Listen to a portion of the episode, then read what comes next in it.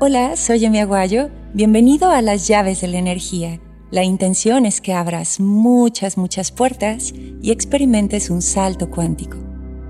Todo es temporal. En esta ilusión, todo está programado para morir. Tu cuerpo está programado para morir. Las frutas, las mariposas más hermosas, el día, la noche, todo. Esta energía nos recuerda que cuando nos toque morir, nadie podrá morir en nuestro lugar y por supuesto, nadie debe vivir nuestra vida. En esta experiencia temporal debes estar listo para recibirlo todo y dejarlo todo. Asimilar este concepto transformará tu vida porque te llevará a vivir sin miedo.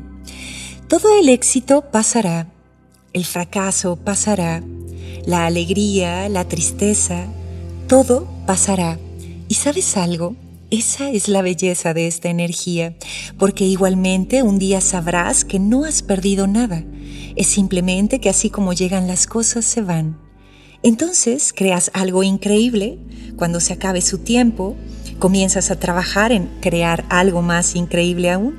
En esta versión finita de la energía existe una magia que es el poder comenzar de nuevo. Los rosales, desde la primavera hasta principios del invierno, sufren el desprendimiento de sus rosas. Sin embargo, cada nuevo florecimiento es más potente. Saber que todo es temporal es saber que nada se estanca, es saber que no se puede vivir de manera estática. Así que si las cosas van bien, disfrútalas, porque no durarán para siempre. Y si las cosas van mal, no te preocupes, nada dura para siempre. Por eso hablamos de enfocarte en lo que tienes y no en lo que has perdido. Vivir feliz no es la ausencia de problemas, sino la habilidad de lidiar con ellos. Por eso, practica el desapego.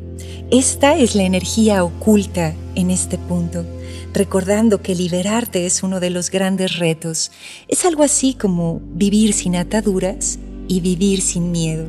Entonces, trabaja duro para alcanzar niveles más altos sin ninguna intención eterna, consciente de que todo espacio temporal siempre buscará la forma de ubicarnos en el presente, porque sabes, en este plano pertenecemos al tiempo, y aunque la muerte sea solo otro estado de conciencia por sortear, por comprender, sigue significando el fin de tu tiempo.